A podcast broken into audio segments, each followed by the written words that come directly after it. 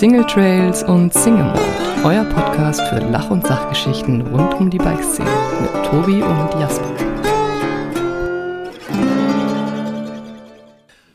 Hallo und herzlich willkommen zu Folge 121 von Single Trails und Single Mold. Und heute sprechen wir mit Holger Feist. Holger Feist ist von Ewok und wir haben ja im letzten oder vorletzten Jahr schon mal mit Jan Salawitz gesprochen über Ewok. Damals ging es aber um, ums Marketing und heute sprechen wir mit einem der Gründer darüber, wie Ewok entstanden ist und vor allen Dingen darum, was ähm, hinter der ganzen Produktentwicklung steht. Holger, es freut mich total, dass du dir heute die Zeit nimmst, ähm, mit uns den Podcast zu machen. Hallo Tobi, ja, schön, dass es geklappt hat. Hallo zusammen. Du bist gerade in der Schweiz, von daher ist es für dich gar nicht so leicht, dir da den, die Zeit für uns freizuräumen. Ähm, was machst du gerade dort? Äh, ich bin gerade in der Schweiz bei unserem Schweizer Distributor, das ist äh, in der Schweiz und die hatten jetzt die letzten Tage das große äh, Dealer-Event. Die hatten 70 Händler eingeladen, um die neuen Sachen zu zeigen. Und ich war eingeladen einmal für eine Podiumsdiskussion. Da ging es grundsätzlich um äh, die Zukunft im Sport, im Mountainbiken, für wie die Produktionskapazitäten sind. Und dann gab es äh, Händlerschulungen und äh, weil ich schon da war, habe ich das direkt selber übernommen und hatte jetzt äh, 14 verschiedene Schulungen für Händler gemacht, was äh, sehr anstrengend war, aber auch wahnsinnig spannend, weil äh, so einen direkten Kontakt zu dem Kunden beziehungsweise zum Händler und das Feedback ist für uns natürlich wahnsinnig wichtig. Und das hat mich sehr gefreut, dass ich das hier machen konnte. Ja. Nach der langen Zeit. Ja, genau. Endlich können wir, äh, geht sowas wieder, oder? Man kann wieder irgendwo anders hinreisen, man kann wieder Leute sehen. Vor Corona, also es ist halt so, wir kennen uns ja schon sehr, sehr lange. Wir arbeiten schon sehr, sehr lange zusammen. Ich weiß gar nicht, wie viele Jahre das mittlerweile sind, aber ich bin ja schon recht, recht seit den Anfängen mit dabei du warst halt immer ultra viel irgendwie unterwegs in, in Asien, hast äh, die Produktion auch mit überwacht und so. Wie war es jetzt so die letzten anderthalb Jahre für dich? Habt ihr überhaupt Reisen machen können oder? Also die letzten anderthalb Jahre war natürlich äh, für uns äh, genauso wie für alle anderen natürlich äh, hauptsächlich im Homeoffice. Wir haben uns dann abgewechselt äh, mit äh, Aufenthalt im Büro, haben das so ein bisschen getrennt, dass weniger Leute im Büro sind, aber es war viel Zeit im Homeoffice. Reisen war praktisch nicht möglich, äh, vor allem nicht zu unseren Produktionsstätten. Es war absolut nicht möglich, weil die Länder haben ganz früh eigentlich schon äh, jegliches Reisen unterbunden, beziehungsweise Einreisen war da nicht möglich und wir mussten uns komplett umstellen auf äh, digital, um die ganzen Entwicklungen, die Qualitätskontrollen, alles äh, digital zu meistern, was wir einerseits gut hinbekommen haben, andererseits natürlich auch eine riesengroße Herausforderung war, über so lange Zeit den Kontakt äh, so zu halten. Ja. Aber meinst du, dass das jetzt auch für euch neue Wege eingeleitet hat? Oder wollt ihr wieder zurück? Also hat das so gut funktioniert, dass ihr sagt, ja, das halten wir irgendwie bei? Ähm, oder wollt ihr wieder zurück in, ihr müsst da auf alle Fälle hin und es ist wichtig, dass von euch jemand dort ist, der das alles überwacht?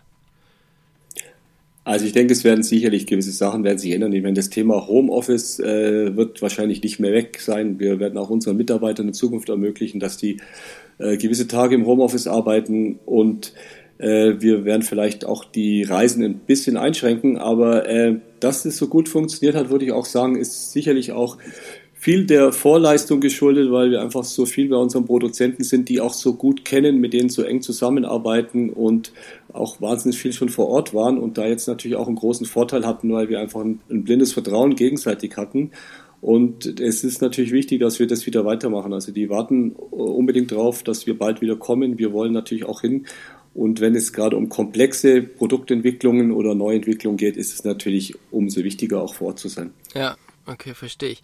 Ähm, wir sind natürlich jetzt schon voll im Produktionsthema drin und ähm, schon sehr detailliert, aber jetzt gehen wir mal wieder so ganz, ganz, ganz an den Anfang, noch vor Ewok, weil wir wollen natürlich auch so ein bisschen wissen, wer du so bist und warum ihr überhaupt Ewok gemacht habt.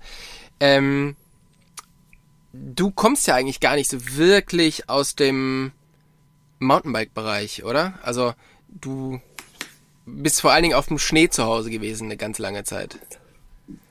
Genau, also eigentlich war ich schon von Anfang an äh, Mountainbike wie auch Snowboard. Ich habe, glaube im Jahr 1987, da war ich noch in der Schule, habe ich im gleichen Jahr angefangen Mountainbike fahren und Snowboarden, ähm, hatte aber dann halt Mountainbike war die, Ausrüstung damals ja noch äh, ja, begrenzt, was es für Möglichkeiten gab. genau. Aber es war auch das schon eine spannende Zeit. Also lustigerweise, wir sind ja damals schon die gleichen Trails gefahren wie heute mit dem damaligen Material, was ich mir heute gar nicht mehr vorstellen kann, wie das funktioniert, weil die Trails heute noch genauso hart sind. Ja. Genau, Warst du auch einer von denen, der immer so Early Days irgendwie an den Gardasee geschippert ist? Und da äh, ja, ich war damals, ich war damals auch mit Freunden viel am Gardasee. Äh, hat so ein bisschen so die Surfzeit. Also meine Freunde waren viel Windsurfer, ich am Anfang auch noch. Aber äh, mir war das dann immer zu blöd, auf den Wind zu warten und habe dann immer das Mountainbike dabei gehabt. Und dann hieß es immer, ja, jetzt warten wir noch, bis der Wind um elf kommt. Nee, ist nicht da, um eins. Ja, vielleicht kommt heute Nachmittag Wind. Und irgendwann bin ich dann meistens allein zum Mountainbiken, weil die anderen auf den Wind gewartet haben. Und meistens war ich dann nur noch Mountainbiken und nicht mehr äh, Windsurfen und habe das dann mit dem Windsurfen auch gleich sein lassen, schon damals. Und habe angefangen, Wellenreiten äh, zu gehen. Aber das ist natürlich von München aus immer ein bisschen schwieriger. Das ist am, am Gardasee, am Gardasee schwierig. Ja. äh, am Gardasee schwierig, aber das habe ich dann sein lassen, auf den Wind zu warten und war dann viel mehr am Mountainbiken, beziehungsweise wo ich dann eigentlich äh, die meiste Zeit verbracht habe, war äh, im Schnee beim Snowboarden und da äh, haben sich dann relativ schnell äh, so meine ersten Erfolge eingestellt. Ich wurde dann äh, ganz gut im Snowboarden und äh, war dann äh, auch bald auf dem Profi-Level und bin dann vier Jahre die World Pro Tour mitgefahren und war da Snowboard-Profi vier Jahre lang. Mhm, cool. Ähm, die Disziplin, die du damals gemacht hast, war ähm, Border Cross, oder? Ja, das gab es natürlich noch gar nicht. Also die anfängliche Disziplin war äh, Slalom, Riesenslalom. Das war damals riesengroß. Mhm. Das war eigentlich so der Sport. Äh, ich war aber eigentlich immer auch viel Freeriden schon. Damals gab es das Wort Freeriden dazu auch noch gar nicht so. Ähm, dann kam irgendwann Bordercross, dann äh, habe ich auch angefangen Bordercross und bin auch die Bordercross mitgefahren, die großen Rennen, wobei das dann schon so ein bisschen Ende meiner Karriere war, so nach vier Jahren äh, wollte ich auch dann eigentlich ähm, mich irgendwie weiterentwickeln und äh, ich kam so ein bisschen in das Dilemma, ich fand es wahnsinnig spannend und wahnsinnig gut, als wenn du als junger Mensch plötzlich die Möglichkeit hast, überall hinzureisen, überall zu sein, wo die meisten in deinem Alter gar nicht hinkommen, beziehungsweise sich das auch gar nicht leisten können. Und du plötzlich auf der ganzen Welt irgendwie unterwegs bist und deinen Sport äh, machen zu können mit dem Weltcup-Zirkus. Einerseits äh, wahnsinnig gut, zum anderen fand ich es immer echt schade, dass du da oft, du fliegst irgendwo hin, bist dann zwei Tage auf dem Contest und fliegst dann direkt woanders hin, hast eigentlich sehr wenig gesehen. Mhm. Und das fand ich eigentlich immer sehr schade und ähm, dachte mir, das ist eigentlich jetzt nicht genau das, was ich so auf Dauer machen möchte. Also ich möchte eigentlich gern das Land sehen, die Kultur, den Sport dort treiben, aber auch so ein bisschen mehr erleben als nur den, den Wettkampfzirkus. Mhm. Ähm, ich kann das total nachvollziehen, weil das war auch genau so, hm. ja, eigentlich genau das gleiche wie bei mir. Äh, auch Weltcup gefahren und dann halt einfach gemerkt, mhm. du, keine Ahnung, du fliegst halt irgendwie, aber du siehst nichts. So, und du lernst halt die Leute nicht kennen und wenn bist du in irgendwelchen ja. Skigebieten oder äh, lernst irgendwelche Trails und bei dir wahrscheinlich Strecken auswendig und aber von Land und Leuten kriegst du halt nichts mit. Ich habe dann irgend Entschuldigung. Ich habe dann irgendwann angefangen, die Vorträge zu machen. Wie hast du denn weitergemacht, um ohne Rennen die, die Welt zu sehen? Also ich hatte so ein Schlüsselerlebnis. Ich war bei meinem letzten, letzten Snowboardrennen, glaube ich, jemals, wo ich mitgefahren bin, äh, Weltmeisterschaft Lake Tahoe ins, äh, in Kalifornien und äh, war noch am Tag vor dem Rennen äh, mit Wojciech, einer der damalig bekanntesten Fotografen, er ist leider verstorben vor zwei, drei Jahren, äh, unterwegs. Wir waren Zimmergenossen und wir waren noch am Berg oben und es ist eine wahnsinnig schöne Landschaft und wir haben einfach Fotos gemacht. Unten der See, der irgendwie ausschaut wie die Karibik vom Wasser und äh, wir haben einfach Fotos gemacht. Meine Teamkollegen waren alle beim Trainieren. Wir haben Fotos gemacht und hatten eigentlich einen wahnsinnig guten Tag. Am nächsten Tag war das Rennen. Ich war nicht zufrieden, habe das Brett verpackt und glaube ich auch nie wieder ausgepackt, das, äh, das Raceboard. und bin heimgeflogen und war mir sicher, ich mache ab jetzt nur noch Fotoproduktionen und Fotoshootings. War damals auch schon viel mit meinen Sponsoren für Katalog-Shootings unterwegs und habe mir eigentlich überlegt, ich würde gern weiter die Gebirge entdecken und bereisen und habe dann angefangen, äh, äh, erstmal mit meinem Kumpel Lars, Lars Gittermann, Mammut Marketing heutzutage, äh, mhm. äh, auf die Welt, um die Welt zu reisen und äh, Sachen zu entdecken. Unser erster großer Trip war, wir sind nach Kamtschatka geflogen, was damals noch äh, Sperrgebiet war. Es war nicht möglich, dahin zu fliegen ursprünglich. Mhm. Wir haben drei Jahre auf das Visum gewartet und haben zwei große Vulkane bestiegen äh, äh, über Expeditionen, also mit Zelt und Steigeisen und allem und sind die erst befahren mit dem Snowboard. Und die Geschichte kam eigentlich so gut an in den Magazinen, dass die überall war. Und dann hatten wir plötzlich auch so einen ganz anderen Zugang und haben uns dann eigentlich als so die Freerider-Expedition, Mountaineering äh, äh, entdeckt und sind dann im gleichen Jahr auch noch mit dem Mountainbike ans Mount Everest Base Camp gefahren. Mhm. und äh, waren dort, wurden eingeschneit, äh, da kam Schnee, der eigentlich um die Jahreszeit nicht kommen sollte, mussten die Ausrüstung aufgeben, mussten einen Tag lang durch den Schnee mit, der, mit Jacks äh, runterlaufen und kamen gerade noch so aus dem Tal wieder raus. Und äh, das war auch eine wahnsinnig tolle Geschichte, die war dann gleich in 10, 15 Magazinen weltweit und das war so unser Einstieg in eine ganz neue Welt. Okay. Also quasi dieses, äh, ja, das, was heute ähm, im Grunde ganz viele Leute machen, ähm, wirklich Geschichten erzählen und, äh, und Abenteuer leben, habt ihr damals schon gemacht. Jetzt ist es ja genau, so, also, du bist quasi von dort aus ja jetzt aber dann irgendwann doch mal ins richtige Berufsleben äh, eingestiegen. Wie kam das denn und was war so das Erste, was du nach dieser, ähm, ja, nach dieser Phase dann gemacht hast? Oder warum hast du das nicht weitergemacht?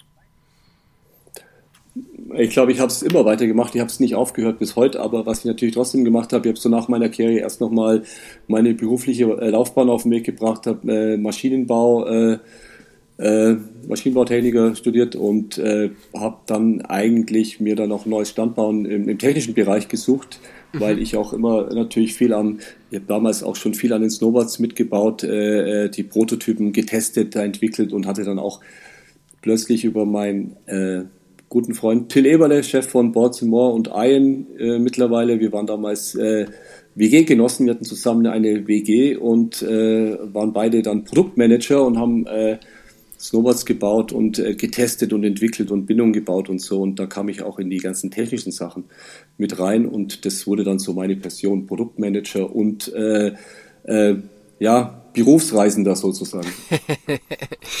du warst dann ähm, irgendwann bei Fantic, oder? Fantic Snowboard. genau, Fantic ist eine äh, äh, Motorradmarke aus Italien. Nein, äh, Fanatic Snowboards. Fanatic, äh, ah, okay, ich habe die schon wieder genau. verwechselt. genau.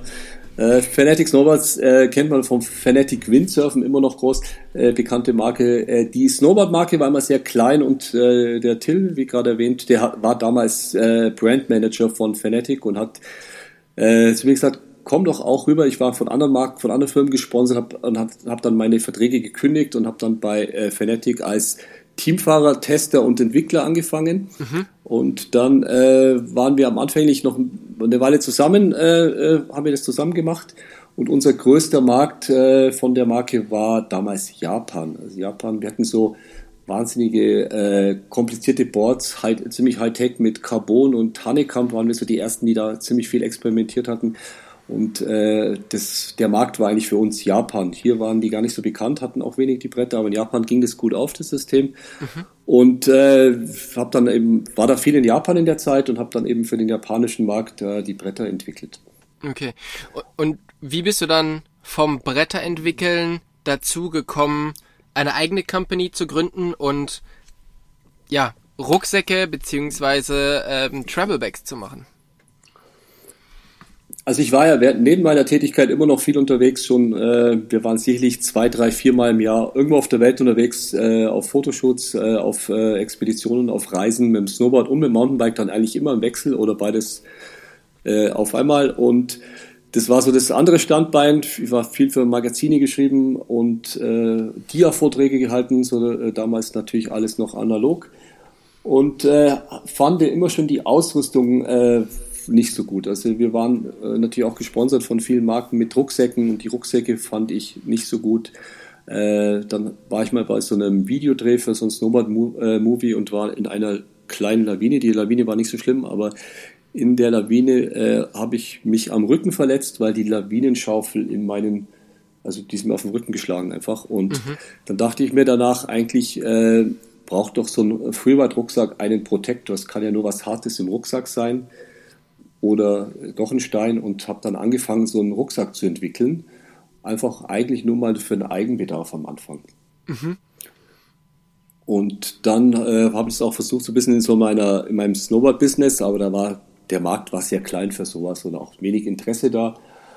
Und dann hatten wir so ein Erlebnis, wir waren in Bolivien beim Mountainbiken und ich äh, kam in Bolivien an nach fünfmal Umsteigen und meine Box, wo das Rad verpackt war, war aufgebrochen und auf dem Rollfeld in La Paz lagen eigentlich alle Einzelteile von meinem Fahrrad und die äh, die Jungs vom Gepäckbank haben alles eingesammelt und da kamen alle Einzelteile, jede jegliche Schraube und Schnellspanner kam dann einzeln auf dem Band an und ich hatte alles zum Glück, aber dann dachte ich mir, das kann es nicht sein. Es kann nicht sein, dass man zwei Stunden braucht, um ein Rad zu verpacken und wenn man ankommt, muss man zwei Stunden aufbauen und froh sein, wenn es überhaupt noch ganz ist. Mhm. Genau, und dann äh, dachte ich mir irgendwie, das muss besser sein, habe ich mir jetzt alle Bikebags mal so organisiert, die es damals auf dem Markt gab, habe die alle mal bei irgendwelchen Reisen mitgenommen und fand überall was Gutes, aber auch viel Schlechtes und äh, habe dann angefangen, mir äh, einfach äh, eine Bikebag zu konzipieren. Die Idee war einfach, die Gabel war immer gedreht und ich habe gesagt, warum muss die denn gedreht sein? Wenn die Gabel gerade drin ist, dann kann doch die Gabel und der Vorbau die Kraft ableiten, wenn irgendwie Druck auf das Produkt kommt, ja. Mhm. Und somit habe ich eine neue Bikeback konzipiert und dann äh, zehn, zehn Prototypen bauen lassen bei den Produzenten von mir in China. Und die zehn Prototypen gab es dann für meine Reisekumpels. Äh, und äh, einer davon ist Bernd Stucke, das ist der äh, Mitgründer und Mitgeschäftsführer von EWOC. Wir beide haben den Laden gegründet. Der war damals in Hongkong beruflich viel oder hat er gelebt und ähm, er ging in Hongkong zu dem Bike Shop und der Bike Shop hat diese Tasche gesehen und sagt, wow, wo gibt es diese? Und hat er gesagt, Herr Bernd, ja bei uns. Und dann hatten wir den ersten Auftrag mit 50 Bikebags in dem kleinen Laden in Hongkong. Ja. das Spezielle an eurem Bikeback ähm, war damals, also ist alles, was es gab, da lagen die Räder drin. Also du hattest quasi eine riesige Tasche und es war extrem kompliziert, die, ähm, die überhaupt hinterher zu rollen, oder? Also ich weiß, der Kane hatte irgendwie ein Bikebag, aber der war halt einfach riesig groß, du hast ihn nirgendwo hinbekommen. Ähm, und alles andere, was es dann noch gab, war irgendwie so Hardcase und da war das, ja, du hast quasi nicht so wirklich reinbekommen und ähm, das Ding war halt auch einfach sau schwer und ihr wart eigentlich so die ersten, meine ich, die wirklich das Rad so aufrecht gemacht haben, oder? Ja, genau. Also die Idee war, erstens mal, die waren zu groß, zu klobig, zu schwer, es hat zu lange gedauert, die zu verpacken. Und die Räder lagen einfach irgendwie so gedreht drin und man hat versucht, das Ganze irgendwie ein bisschen zu polstern, dass nichts kaputt geht. Die Idee, was wir hatten, war, im Endeffekt kann die, die, das äh, äh, Rad kann ja auch die Tasche aufspannen. Und wenn es Druck von außen gibt, dann geht es auf den Sattel, auf den Unterbau, äh, Hinterbau, auf die Gabel und auf den Vorbau. Und von der Seite können wir die Kraft über andere äh, Komponenten ableiten. Und äh, verpacken soll in fünf Minuten funktionieren. Das war so die Idee. Mhm. Und dann war das eigentlich so euer erstes großes Produkt, was natürlich auch, ja, eigentlich revolutionär war. Also was halt wirklich, ähm, ich weiß noch, wie das für mich war, das erste Mal so diese Tasche zu bekommen, weil bis dahin bin ich mal mit so, mit so Kartons geflogen, was halt einfach ein mega Scheiß war. Du konntest es nicht anfassen, du konntest es nicht heben, ist es aufgegangen oder, oder, oder. Und darüber habt ihr euch quasi so den, den ersten Namen gemacht, aber das, worüber euch wahrscheinlich die meisten Leute kennen, ist der Protector-Rucksack, oder? Ja, also wir hatten ja, das war ja ein bisschen parallel. Ich habe ja die, die Bikepack entwickelt und auch den Protektoren-Rucksack und wir hatten beides so und dann sind wir so über die erste Eurobike gelaufen und haben das diversen Leuten gezeigt und das Feedback war eindeutig, Jungs, tolle Idee, braucht leider niemand. Und wir waren dann schon so dabei, dass wir gesagt haben, ja gut, vielleicht ist das einfach nur eine tolle Idee oder vielleicht ist die Idee gar nicht so toll, wenn es keiner braucht. Äh, bis dann plötzlich der erste Auftrag aus Hongkong kam und äh, wir den ersten Kunden hatten. Wir haben dann uns dann für die ISPO beworben, ISPO Brand New Award, das ist so eine Plattform, wo junge Marken sich präsentieren können, mhm. haben dann so einen Award äh, gewonnen den ersten Auftrag eben aus Hongkong in der Tasche und haben den Nachmittag vor der Messe noch schnell die GmbH gegründet, dass wir dann auch noch äh, eine Rechnung stellen können. und genau, sind auf die Messe und da war auch in der Zeit äh, das Thema plötzlich Protektion sehr groß. Da war kurz vorher, vor der Messe war der Althaus äh, Skiunfall von dem Ministerpräsidenten, der mhm. hat den Skiunfall. Und da äh, war das ganz groß in den Medien, Protektion, Schutz, Helm vor allem. Und dann kam die ganze Messe, äh, auf die ganze Messe kamen die ganzen Medien und haben, haben äh, neue Firmen gesucht, die sich in dem Thema Protektion und wir hatten eigentlich den Preis für das Bike Trailback gewonnen auf der Messe, aber das hat sich keiner angeschaut. Alle wollten unseren Protektor-Rucksack sehen, den wir zufällig dabei hatten. Ja. Okay. Ja, stimmt, das war so eine Zeit, ähm, ja, Helme, also ich glaube, es gab europaweit fast keine Helme mehr oder alles war ausverkauft, wo wirklich so ein mega Run auf irgendwelche Skihelme war. Da kann ich mich genau, auch noch gut dran erinnern. Das ja. war genau das Jahr und es war natürlich für uns äh, Zufall, aber auch Glück vom Timing, dass wir genau in dem Moment hier reinkamen. Ja. Mittlerweile ähm, ist euer Sortiment ein bisschen größer wie ein Bike Trailback und ein Protektor-Rucksack. Ihr habt ähm, ja im Grunde für für äh, Ski, Snowboard, Taschen, äh, Rucksäcke, ihr habt Lawinenrucksäcke, ihr habt Bike-Rucksäcke ähm, und ihr habt ganz viel Zeug, das finde ich immer bei euch extrem witzig, was man gar nicht kaufen kann. Einfach was ihr, was ihr einfach gebaut habt, weil ihr Bock drauf habt.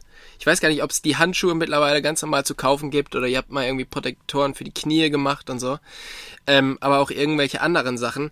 Also woher kommt denn der Drive, Sachen zu entwickeln, selbst wenn ihr die jetzt vielleicht nicht verkauft, sondern die nur für euch sind? Ja, ich glaube, grundsätzlich muss man natürlich schon sagen, dass man natürlich auch irgendwann den kommerziellen Aspekt beachten muss und äh, muss natürlich auch. es wäre schon gut, wenn man irgendwann irgendwas verkauft, ja. genau, genau. Äh, das ist ja einmal so natürlich, aber wir haben, äh, wir versuchen immer noch äh, aus Eigenbedarf, also wir sind immer noch viel am Mountainbiken und am Rennradfahren und wir haben auch die ganze Firma so ausgerichtet, dass eigentlich das Level vom, vom Sportler bei uns in der Firma sehr hoch ist. Wir haben einfach äh, Spezialisten in allen Bereichen und äh, sehr viele davon, dass das sehr stark aus Eigenbedarf natürlich kommt. Wir, wir haben einen Bedarf, wir stellen was fest, wir probieren was aus, wir entwickeln auch mal was und wir entwickeln auch mal was, wo wir noch gar nicht wissen, äh, ob wir das kommerziell am Schluss brauchen. Äh, sowas passiert natürlich auch, aber grundsätzlich schauen wir natürlich schon, dass wir da einen Markt treffen und mit dem Markt natürlich auch in engen Kontakt sind, dass wir das natürlich dann nicht nur äh, am Markt vorbei entwickeln. Ja. Mittlerweile habt ihr, glaube ich, den leichtesten Lawinenrucksack, den es gibt, oder? Den, ähm, oder der war auf alle Fälle mal der leichteste. Ich weiß nicht, ob es immer noch ist. Und ihr habt. Ja, ich, Sorry? Ja, es ist, ja, wahrscheinlich haben wir das. Ich tue mir mal schwer, ich vergleiche jetzt gar nicht so wahnsinnig viel mit anderen. Also uns ist wichtig, dass es funktionell ist, dass es natürlich sehr leicht ist, muss aber auch stabil sein. Es gibt in vielen Bereichen immer noch was, wo einer irgendwas sehr Leichtes hat. Ich finde, den Rekord an sich ist mir jetzt nicht wichtig. Ja. Wir haben, wir haben, wir haben eine ganze äh, Linie an Protektorenrucksäcken, die unter einem Kilo oder sogar unter, unter 900 Gramm liegen. Also da, wenn ich 15 oder 16 Liter Rucksack habe mit Protektor, der Level 2 Schutzklasse hat und unter 900 Gramm wiegt, ich meine, da brauche ich mir jetzt keine Gedanken mehr ums Gewicht zu machen. Ja. Das ja. ist ziemlich sicher der leichteste auf der Welt, aber ob da jetzt einer kommt, der den nochmal 10 Gramm leichter macht, ist eigentlich unerheblich. Okay. Ähm, und ihr habt aber vor allen Dingen auch in den letzten, ähm, in den letzten Jahren eigentlich euer Rückenprotektorsystem einfach mal komplett umgestellt. Früher war es so eine, ja, so eine, ähm, ich weiß nicht, ob es eine Shell war oder irgendwie, wie, wie, man, wie man das nennt. Also quasi den Protektor, den du halt reintun konntest, der in dem Rucksack drin war. Der war quasi so ja. da drin verstaut. Und mittlerweile habt ihr einen speziellen ähm, Rückenprotektor bei, ich weiß nicht, ob bei allen, aber auf alle Fälle bei den meisten Modellen, der quasi von außen drauf war. Wieso habt ihr das gemacht? Also warum habt ihr dort äh, ein Produkt, was ja sehr, sehr gut läuft, nochmal umgestellt? Äh, wir sind ja in dem, in dem Rucksack-Protektionsthema sind wir ja sehr groß. Wir haben ja wahnsinnig viele Modelle mit Rückenprotektoren im, für den Winter wie für den Sommer fürs Biken und da jegliche Art von Modelle. Und wir überlegen uns natürlich immer, wo geht's weiter? Wie, was kommt als nächstes? Wir haben auch äh, äh, bei uns im Büro und Labor mittlerweile mit einem Prüfstand wie bei der TÜV-Prüfung 1621-2, wo wir Rückenprotektoren analysieren und prüfen können und machen uns natürlich Gedanken, analysieren und testen die jegliche Materialien, die auf dem Markt sind und vergleichen auch und äh, haben da auch so eine ja, so eine eigene Forschung im Endeffekt gestartet, haben da auch Spezialisten bei uns im Haus, die sich hauptsächlich um dieses Thema kümmern. Und da kam jetzt äh, vor zwei, drei Jahren, hatten wir ein neues Modell, den Neo, wo der Protektor außen liegt, mit der Idee, dass die Belüftung einfach jetzt dann direkt außen ist. Der Rucksack äh, ist äh, geschlossen für sich und der äh, Protector liegt außen und kamen aber jetzt gerade wieder mit einem noch einem anderen Modell, Trail Pro mit einem Lightshield Plus Protector, der, der ganz anders ist, ja. Und da waren ganz andere Aspekte, der ist frei von jeglichen Chemikalien, frei von jeglichen Klebstoffen, der wird nur mit Wasserdampf, Hitze und Druck wird der verbunden und ist äh, deswegen natürlich wahnsinnig Sustainability, äh, hautfreundlich und äh, ist ein super Produkt, extrem leicht auch noch. Mhm. Das heißt, bei euch geht es wirklich immer weiter, immer neue Produkte oder halt die Produkte verbessern, die da sind.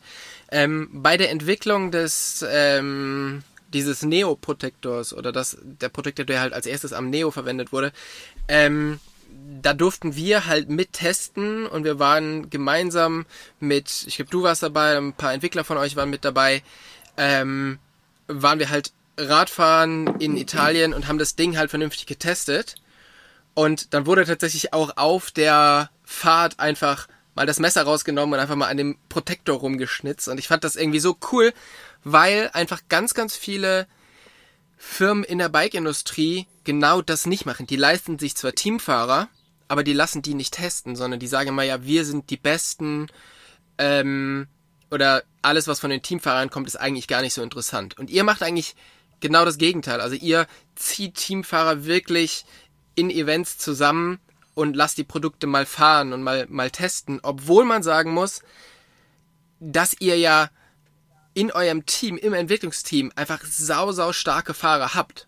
Also das heißt, ihr hättet ja gerade eben den, äh, die Möglichkeit zu sagen, hey, unsere Fahrer im Team, die sind so stark, äh, wir brauchen die Athleten überhaupt nicht. Und trotzdem sagt ihr, hey, kommt zu diesem Event, testet alles.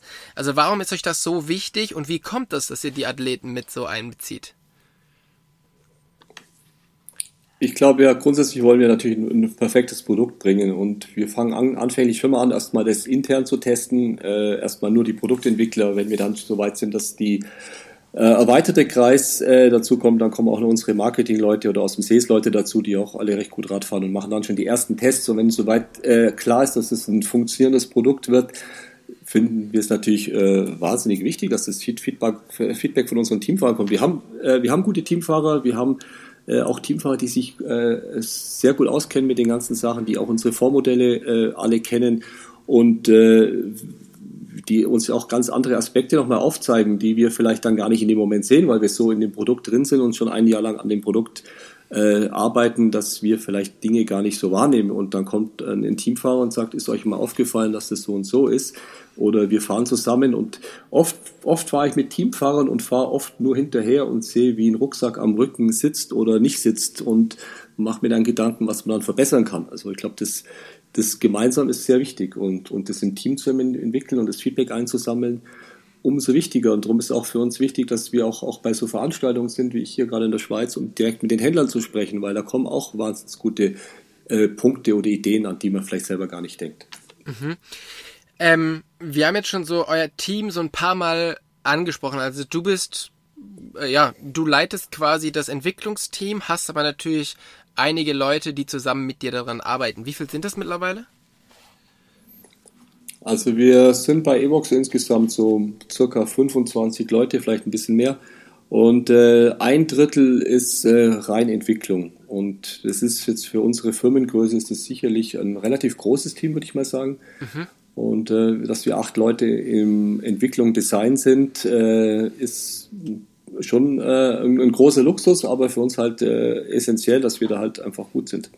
Ja, und wie gesagt, alle davon machen halt irgendeine Sportart gut. Also so, dass sie halt wirklich verstehen, was sie da machen und auch jetzt nicht nur so die 0815, ich fahre mal zum, zum Bäcker Sachen testen, sondern die, die wirklich verstehen, okay, das sind die Anforderungen an Profis oder an ja, Leute, die einfach nur unterwegs sind und das Zeug halt wirklich krass testen. Ähm, noch dazu sind die natürlich auf einem extrem hohen Level von der Entwicklungsmöglichkeit, also von dem, was die dort entwickeln. Wie schaffst du es, so ein Team zusammenzustellen? Ja, das ist natürlich immer nicht so einfach, die richtigen Leute zu finden. Also wenn wir neue Einstellungen haben, suchen wir schon auch äh, länger, dass wir die richtigen Leute finden, die da reinpassen, die den Sport begreifen, die den Sport auch selber ausüben. Und das ist uns sehr wichtig. Äh, warum das immer so gut geklappt hat, weiß ich nicht. Vielleicht haben wir einfach äh, den, den, richtigen Riecher gehabt, die richtigen Leute auszuwählen. Wir haben ein wahnsinnig gutes Team mit eben äh, sehr kompetenten Leuten und eben super Sportlern. Also mittlerweile ist auch das Rennradniveau bei uns in der Firma ist äh, sehr hoch. Wir haben da ein paar echt äh, Jungs, die auf Profi-Level fahren. Und äh, Mountainbike sowieso äh, ist äh, ziemlich gut. Und wir versuchen auch die ganze Firma da mitzunehmen. Wir haben ja auch immer so Team-Events, wo wir mit der ganzen Firma, vor drei Jahren waren wir mit der ganzen Firma in Schottland, fünf Tage Mountainbiken in den Highlands. Und du kennst die Highlands in Schottland, das ist ja, es ist hart. Ja. es ist hart. Das Wetter ist hart, äh, die Trails sind hart und die ganze Firma musste da durch und hatte äh, natürlich da die Möglichkeit mal zu schauen, ob so ein Produkt auch wasserfest ist bei den schottischen Bedingungen.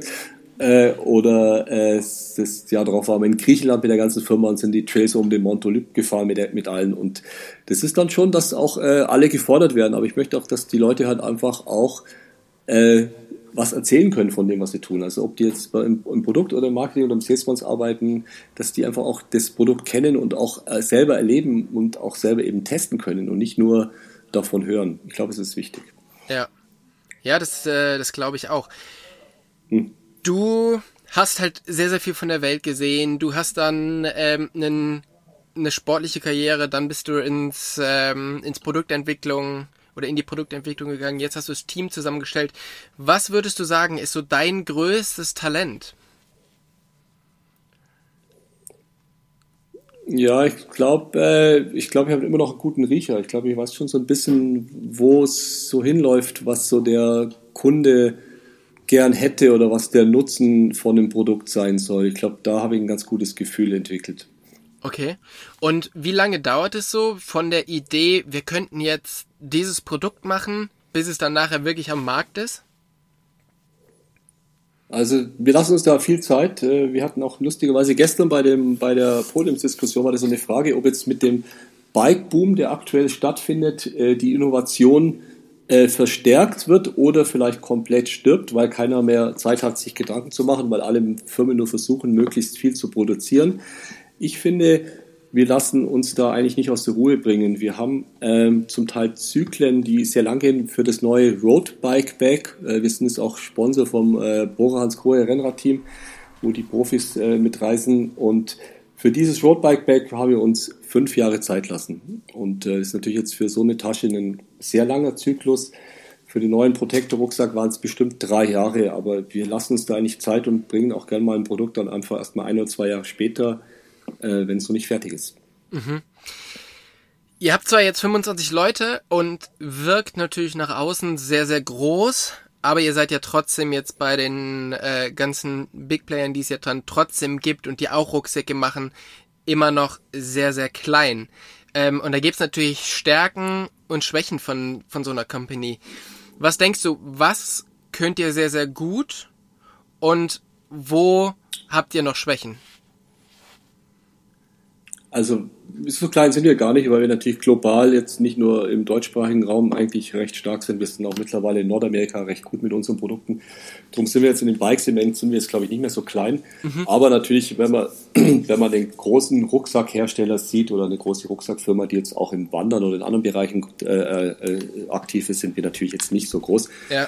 Äh, unsere Stärken sind, glaube ich, dass wir sehr schnell reagieren können. Also wenn wir Feedback bekommen äh, aus dem Customer Service und da ist ein Problem, dann liegt es aber auch ungefähr zehn Minuten später bei mir auf dem, auf dem Tisch oder bei unseren Entwicklern und wir können auch direkt äh, reagieren. Und wir haben einen sehr guten Draht zu unseren Produzenten. Wir sind eben viel vor Ort, wir arbeiten viel mit denen und wir haben einfach so wahnsinnig gute Produktionspartner, mit denen wir über ganz viele Jahre arbeiten. Wir sind nicht auf der Suche nach dem günstigsten, sondern wir suchen auf dem besten und äh, können zusammen da einfach groß äh, oder gut wachsen. Ich glaube, das ist so unsere Stärke. Mhm. Zu den Schwächen ist natürlich immer so ein Thema äh, Wachstum. Man darf, muss natürlich aufpassen, dass Wachstum jetzt nicht über alles steht und dass es einfach versucht wird, hier einfach auf äh, äh, einfach schnell groß zu werden. Ich glaube, das ist deswegen schon bei uns begrenzt, weil wir sind ein, ein, ein 100% Inhaber geführtes Unternehmen. Der Bernd Stucki und ich äh, führen das Unternehmen, haben es auch gegründet und wir haben ja gar keinen Druck von außen. Wir haben keinen Investor, der sagt, ihr müsst jetzt plötzlich doppelt so groß werden oder sonst was. Wir können das einfach so gestalten, wie wir uns das vorstellen und haben keinen Druck. Oder kann man sich auch schon mal äh, fünf Jahre für ein für ein äh, Rennradback Zeit lassen, ohne dass irgendwie von außen Druck kommt. Genau, aber der Druck kommt dann natürlich in dem Fall, wenn es nach drei Jahren rauskommen würde und wäre nicht gut. Dann ja. sagen die alle natürlich, da stehen wir natürlich schon im Fokus äh, bei, bei diesen Produkten. Hm. Ja, klar. Ähm, man merkt ja, also ihr habt halt Firmenwerte, die du und der Bernd vertretet. Also ihr wolltet irgendwie ein gutes mhm. Team um euch haben. Ihr wollt hm. vernünftig durchdachte Produkte haben. Ihr wollt aber auch Produkte haben, die halt ähm, nachhaltig sei, sind. Was ist denn so eine Company aus dem, ich sage jetzt mal, ja, in dem Bereich, wo ihr seid, also Outdoor, ähm, zu der du aufschaust und sagst, das ist wirklich cool, die haben viele viele gute Ideen. Also wir schauen uns das genau an. Wir arbeiten auch gerade an einer neuen äh, äh, CR-Strategie, wie wir uns in der Zukunft aufstellen und haben gerade aktuell natürlich da uns viel umgeschaut, was es alles so gibt. Äh, für mich persönlich ist immer ein, äh, eine interessante Firma und die schon jetzt nicht nur, weil es Mode wird, sondern eigentlich das schon seit vielen Jahren machen, ist Patagonia. Mhm. Ich denke, die waren Vorreiter. Also ich denke auch nicht alles ist äh, perfekt, was die tun, aber die machen vieles schon ganz gut und haben das auch schon früh angefangen. Äh, das gefällt mir gut. Außerdem äh, teilen wir die Produktionsstätte. Also wir Produktion, produzieren zusammen im gleichen Werk, Patagonia und Evoc, und wir zwei sind so die größten Marken in dem, in dem Werk. Und ah. das ähm, ist eigentlich eine, eine, eine, ganz gute Firma und äh, die machen viel gut. Okay. Cool. Ja, da bin ich gespannt, was, äh, wo es danach hingeht. Ähm, das ganze Bike-Thema verändert sich natürlich jetzt auch gerade, weil ganz, ganz viele neue Leute reinkommen, die ja vielleicht am Ende auch Kunden von euch werden können. Ähm, trotzdem müssen Innovationen immer weitergehen. Was denkst du, wie geht's weiter mit Evoc?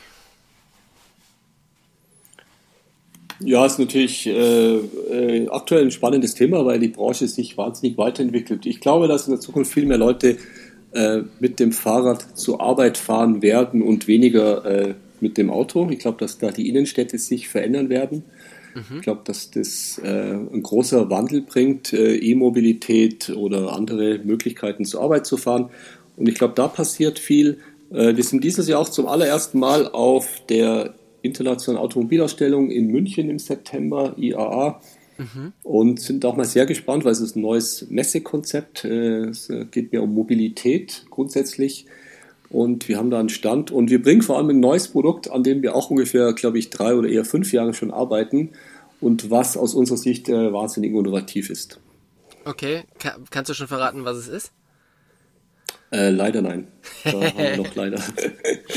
da müssen wir noch vier, vier Wochen müssen wir noch warten. Ja. Okay, okay. Ähm, ja.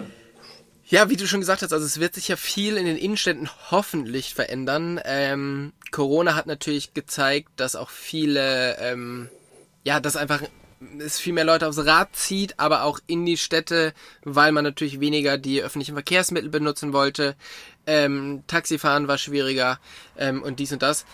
Es sind Pop-up-Bike-Lanes entstanden, also das ganze Radfahrthema, das drückt ja jetzt sehr, sehr in die, in die Städte und das ganze Commuting-Thema. Ist das was für euch? Also werdet ihr im Commuting-Bereich mehrere Sachen machen? Ja, ich glaube, wie schon erwähnt, also wir sind ja so ein bisschen auch äh, Eigennutzen. Wir machen immer gern Sachen für uns und wenn ich für uns in den Hof schaue, wir kommen alle, wir kommen eigentlich fast alle mit dem Fahrrad zur Arbeit. Ja, unser Büro ist in München äh, relativ zentrumsnah. Und wir fahren alle mit dem Fahrrad zur Arbeit und wir commuten täglich. Also die Gros der Firma commutet mit dem Fahrrad. Und äh, es kommen ganz wenige mit, mit, dem Auto, aber das sind auch nur die, die sehr weit weg wohnen. Aber ähm, ich denke, da wollen wir bessere Produkte noch machen in dem Bereich, ja. Okay. Ja, bin ich, äh, bin ich sehr, sehr gespannt, was es gibt. Ich habe zum Abschluss noch drei Fragen an dich, drei Halbsätze, die du bitte ver, äh, vervollständigst. Und zwar, mein größter Erfolg ist?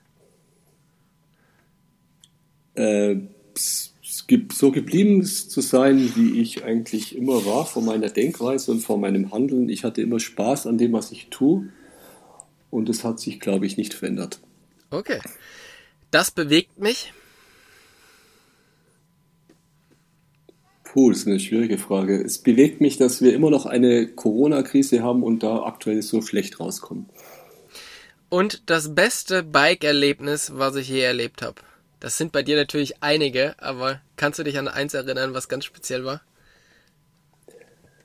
Ja, ich, äh, es ist eine schwierige Frage, aber ich hatte sicherlich ein Erlebnis, weil ich finde immer, bei einem, bei einem Bike-Trip ist jetzt nicht nur äh, der Trail muss super sein, natürlich, klar, keine Frage, aber ich finde, da gehört auch ein bisschen mehr dazu. Ich kann mich erinnern, wir waren im Iran und kamen von einem großen Berg im Iran durch eine Apfelplantage und da waren gerade so Apfelbauern bei der Ernte und die sehen uns, springen von ihrer Leiter und blockieren uns den Weg und wir dachten, wow, Privatgrund, wir haben irgendwas falsch gemacht und die haben uns gesehen haben sofort eine Tüte genommen, haben ungefähr die ganze Tüte mit 30 Äpfeln vollgepackt und haben uns die Äpfel geschenkt, weil sie so eine Freude hatten, dass wir hier vorbeifahren.